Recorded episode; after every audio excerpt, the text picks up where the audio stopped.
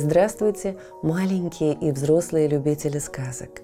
Меня зовут Наталья. Это мой помощник, кот Дремота. Мы читаем вам сказки, а вы слушаете и засыпаете.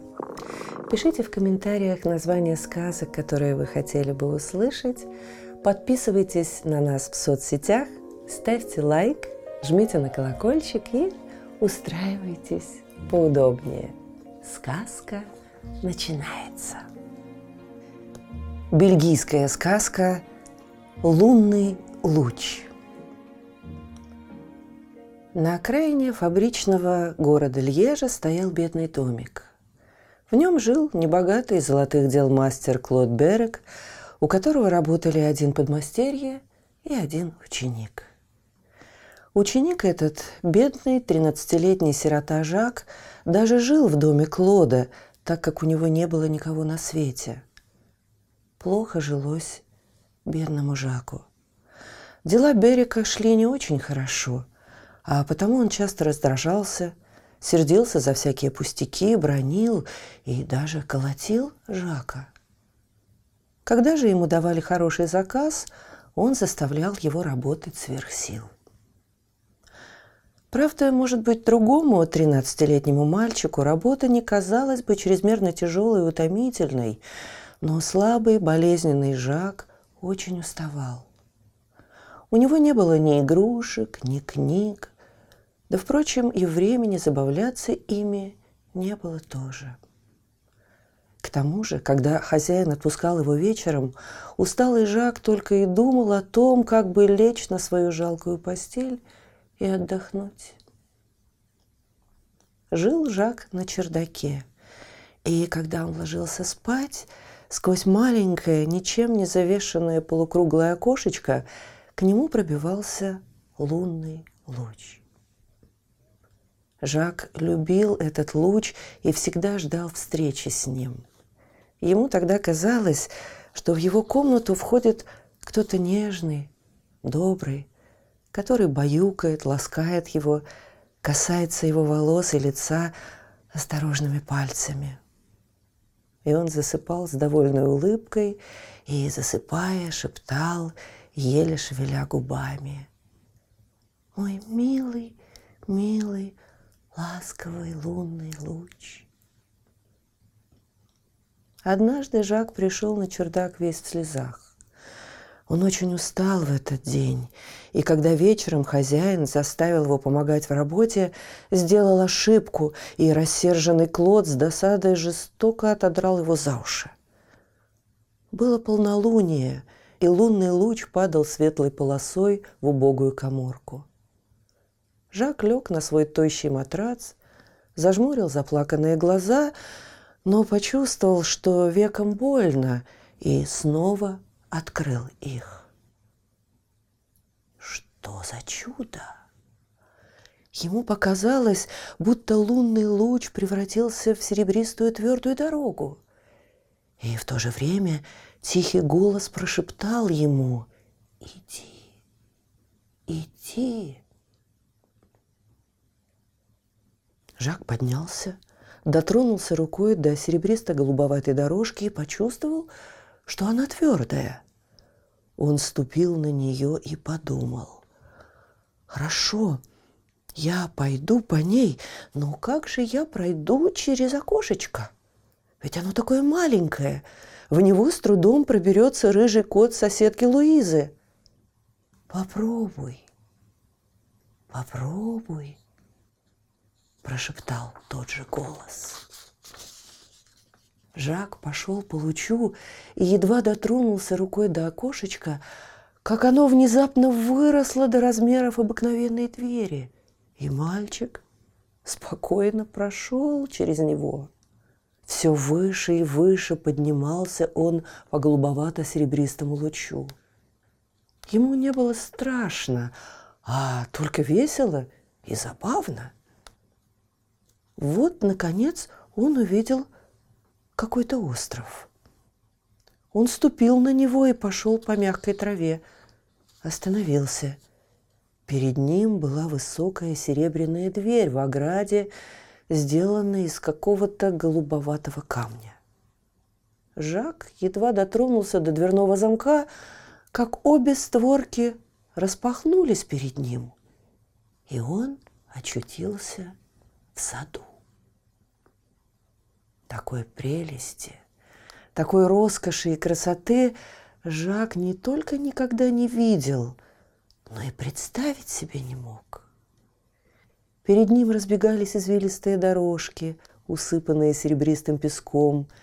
Между ними были лужайки с травой, но не обыкновенной, а тоже серебристой. По обеим сторонам дорожек красовались никогда не виданные им цветы, которые покачивали серебряными головками на серебряных тонких стеблях.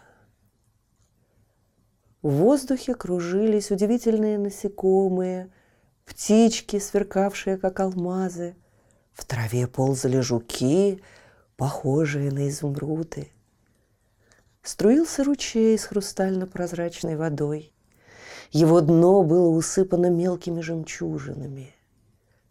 Никогда не виданные Жаком зверьки серебристого цвета выбегали ему навстречу, заигрывали с ним. Жак наслаждался.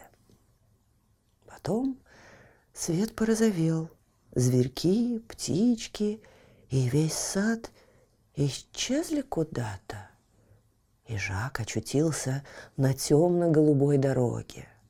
Его ноги неудержимо скользнули вниз, и через минуту, сам не зная как, он очутился в своей крошечной коморке перед распахнутым настежь маленьким полукруглым оконцем. На востоке разовела утренняя заря. Жак прилег было на постель, Однако стук в дверь вскоре напомнил ему, что он должен начать работать. Наступил новый рабочий день. Но Жак не чувствовал ни усталости, ни желания спать.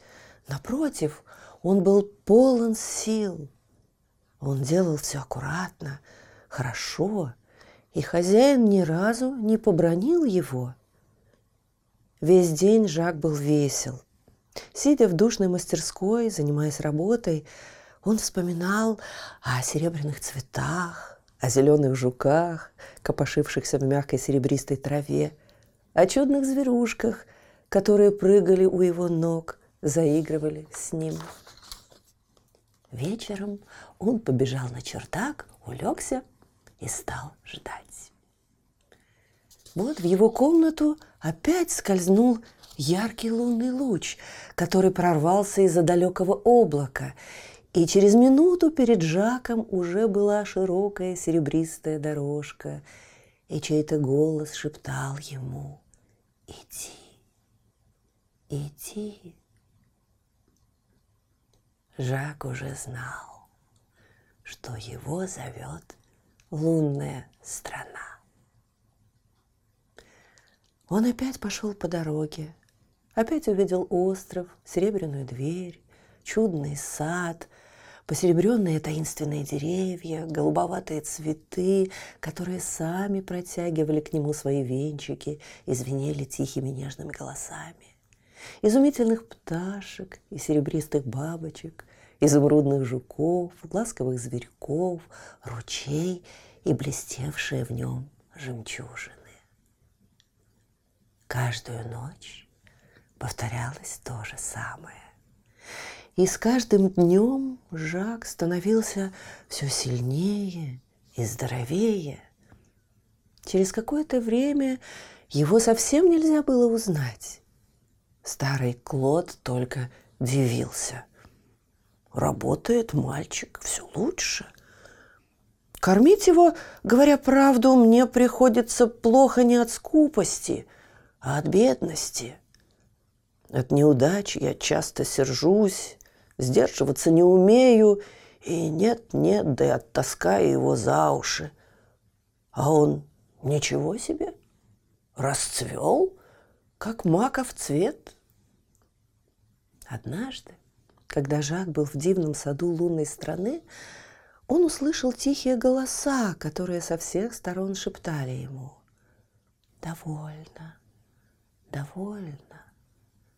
Прощай, прощай. Жак прислушался, огляделся и понял, что цветы, травы, камешки, жуки, птички, бабочки и зверушки прощаются с ним.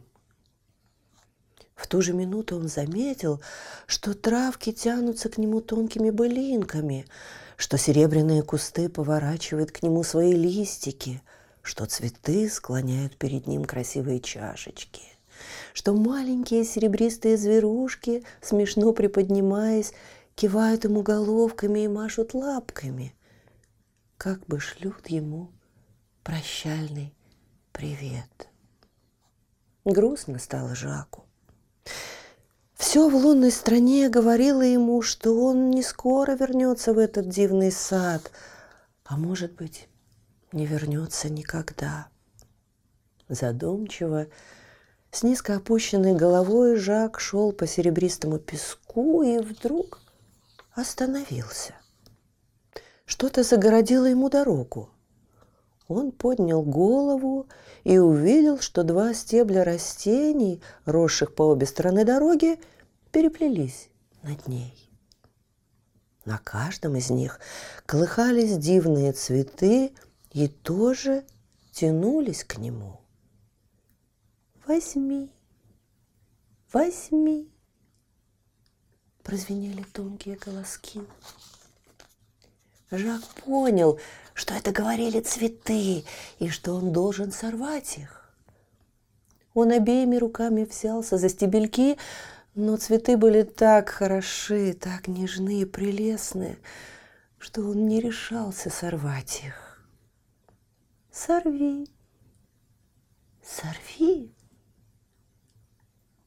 Жак закрыл глаза и с сожалением обломил нежные веточки. В то же мгновение все потемнело, и Жак полетел вниз. Он зажмурился, а когда открыл глаза, то лежал на своей постели в полной темноте. Он чувствовал себя утомленным и потому сразу заснул. Когда Жак проснулся, уже совсем рассвело. Мальчик огляделся. В его коморке все было по-прежнему. Только возле его матраца на полу лежали два дивных цветка изумительной красоты. Жак рассмотрел их при солнечном свете и увидел, что они сделаны из серебра. Один напоминал розу, другой большой колокольчик, в середине которого качался жемчужный язычок. Жак спрятал их под подушку и побежал в мастерскую. Клод встретил его бранью и упреками. «Три раза стучался к тебе сегодня, мальчишка. Чего спишь? Ведь не праздник, а у меня и без тебя неприятности». «В чем дело, хозяин?» – спросил Жак. «Да приходится отказаться от выгодного заказа. Предлагали мне за него большие деньги, а взять его не могу. Ну да что с тобой разговаривать? Ведь ты все равно ничего не смыслишь. Бери щипчики, да разогни лапки этого кольца. Нужно вынуть камни. А почему вы не можете взять заказ? хозяин?» – спросил Жак, которому почему-то очень захотелось узнать, в чем дело. «Да что ты ко мне пристал? Ну, вчера, когда ты уже завалился спать, приехал важный такой господин в шубе, в шапке. Купец с толстым бумажником велел сделать для своей жены брошку из серебра. До такого рисунка, какого нигде в магазинах нет. Говорит, будто ему кто-то расхваливал мою работу. Да я думаю, что он ошибся. Кто станет хвалить такому важному барину меня, маленького мастера? Работай, работай, нечего болтать. Так почему же вы не можете взять работу, хозяин? А потому не могу, что мне нужно было бы попросить какого-нибудь искусного рисовальщика сделать рисунок. А где я возьму денег, чтобы заплатить ему? Мог бы и я сделать красивую вещицу не хуже других, если бы какой-нибудь мастер показал мне образец. Да кто ж мне даст образец? В эту же минуту в уме Жака мелькнула странная мысль. А что, если бы вы сделали ему брошку в виде розы? «Эк, что выдумал?» – закричал хозяин. «Конечно, это было бы красиво, да только я не знаю, как приняться за дело». «А что, хозяин, если бы я попробовал сделать розу?» «Да ты с ума сошел! Или хочешь, чтобы я надрал тебе уши?» «Нет, правда, хозяин, позвольте мне попробовать. Сегодня вечером после работы дайте мне серебра, инструменты, и я попытаюсь помочь вам. Если у меня ничего не выйдет, дерите за уши сколько угодно. Нет уж, не только выдеру за уши, а просто-напросто выгоню тебя. Убирайся, куда глаза глядят. А сам в то же время думал. Все может быть. Да и серебро-то все равно не пропадет. Ну, переплавлю его и дело с концом. Жака, конечно, не выгоню. Жаль мальчонку. Сирота. И вот вечером после работы Жак сбегал на чердак, спрятал за пазуху серебряную розу из лунного царства и спустился в мастерскую. Хозяин засветил лампу, дал ученику все нужные инструменты, запер на ключ входную дверь, двери в другие комнаты и, пожелав ему успеха, ушел к себе. Жак вынул из-за пазухи серебряную розу, поцеловал ее и сказал громко.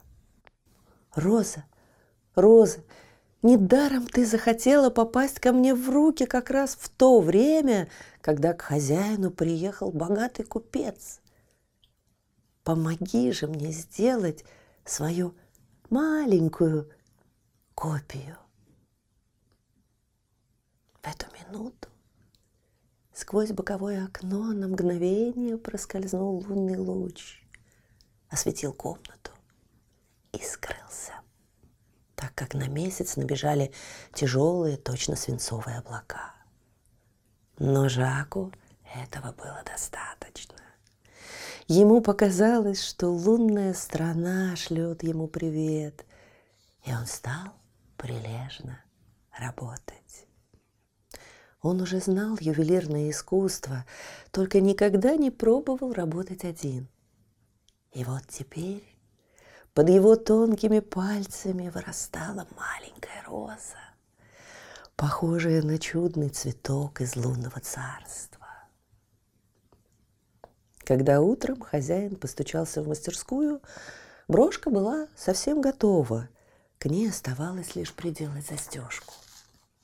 Услышав стук, Жак спрятал волшебный цветок под платье, и когда хозяин вошел, он увидел только Жака и сделанную им вещицу.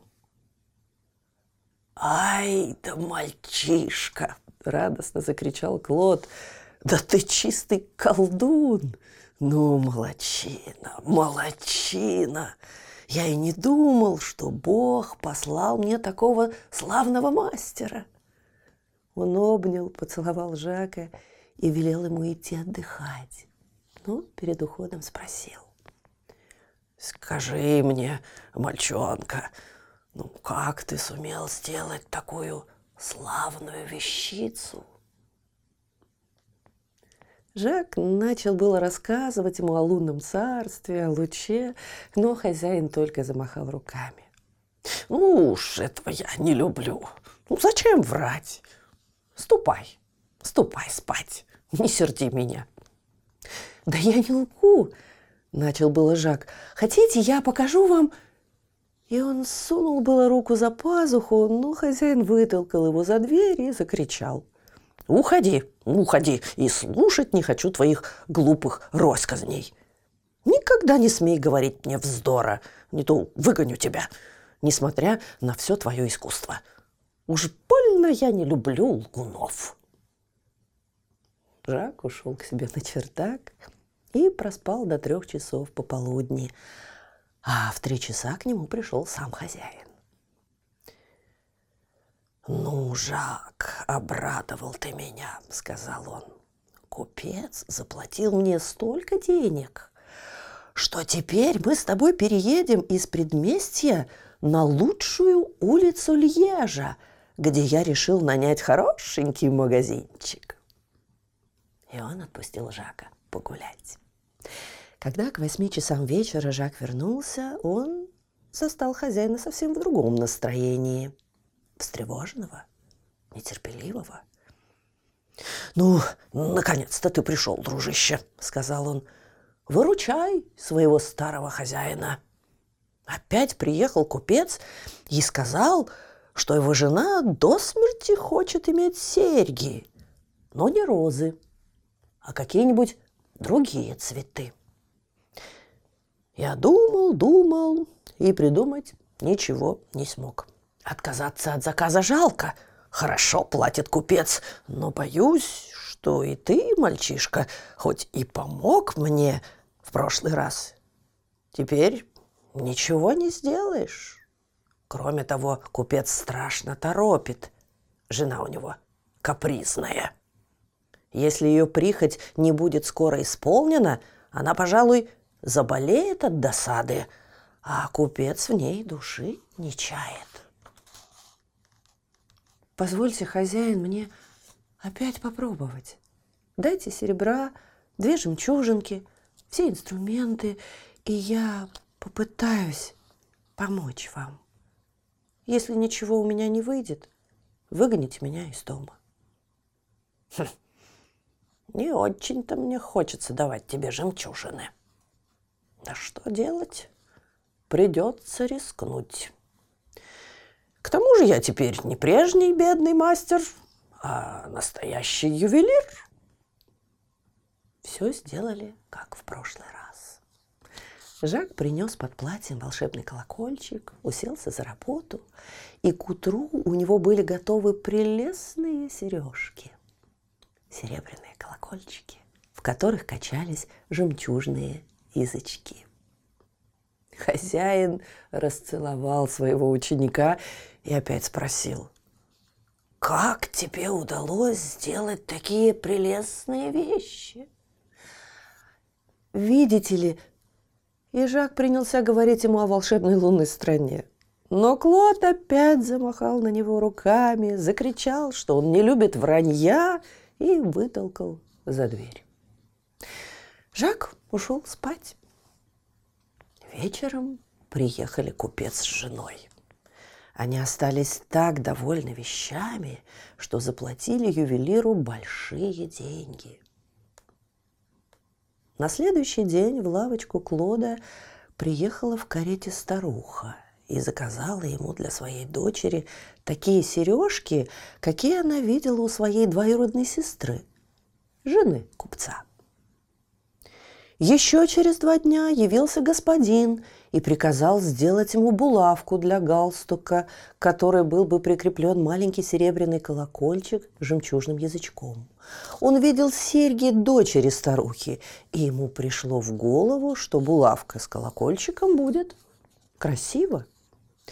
Словом, один заказ следовал за другим, и все платили большие деньги – Жак начал работать не по ночам, а днем, но только всегда один и глядя на цветы из лунного царства. Позже Клод переехал на самую большую Льежскую улицу. Завел там отличный магазин и мастерскую. У Жака было теперь много учеников. Он уже работал, не глядя на образцы из лунного царства. Однажды он попробовал сделать лилию и другие цветы, которые он видел в волшебной стране. Это удалось ему. Цветы так ясно всплывали в его памяти, что он без труда делал их. Вскоре материал ему стали служить золото и драгоценные камни. После цветов он принялся изготавливать изумрудных жуков, листики, а как-то раз из-под его рук вышло несколько удивительных зверушек. Клод прославился. Разбогатев, он перестал быть раздражительным, начал ласково относиться к Жаку и в конце концов усыновил его и отдал ему свою мастерскую и магазин. Жак сделался знаменитым ювелиром. Он работал сам, работали его ученики. Но он никогда не забывал того, что ему пришлось пережить, а потому был приветлив со всеми, кто от него зависел, помогал бедным. Как это все случилось? Часто спрашивал его постаревший Клод. Но как только Жак начинал рассказывать о лунном луче, о волшебном царстве, старик тут же принимался махать руками и кричать изо всех сил. «Ну уж этого не надо! Не люблю вранья, сыночек!» И выталкивал его за дверь. Так старый Клод никогда и не узнал истории лунного царства. Слышите? Кот Тремота запел свою песенку. Это значит, что пора засыпать. Мы обязательно встретимся снова. Ну а сейчас спокойной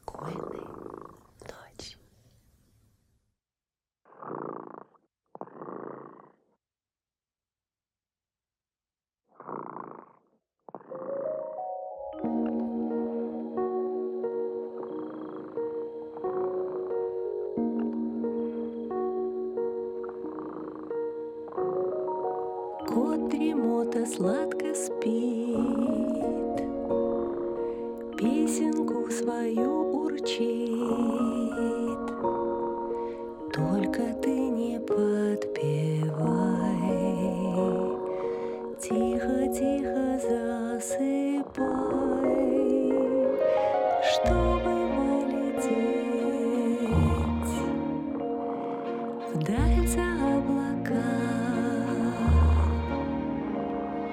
Нужно крепко спать. До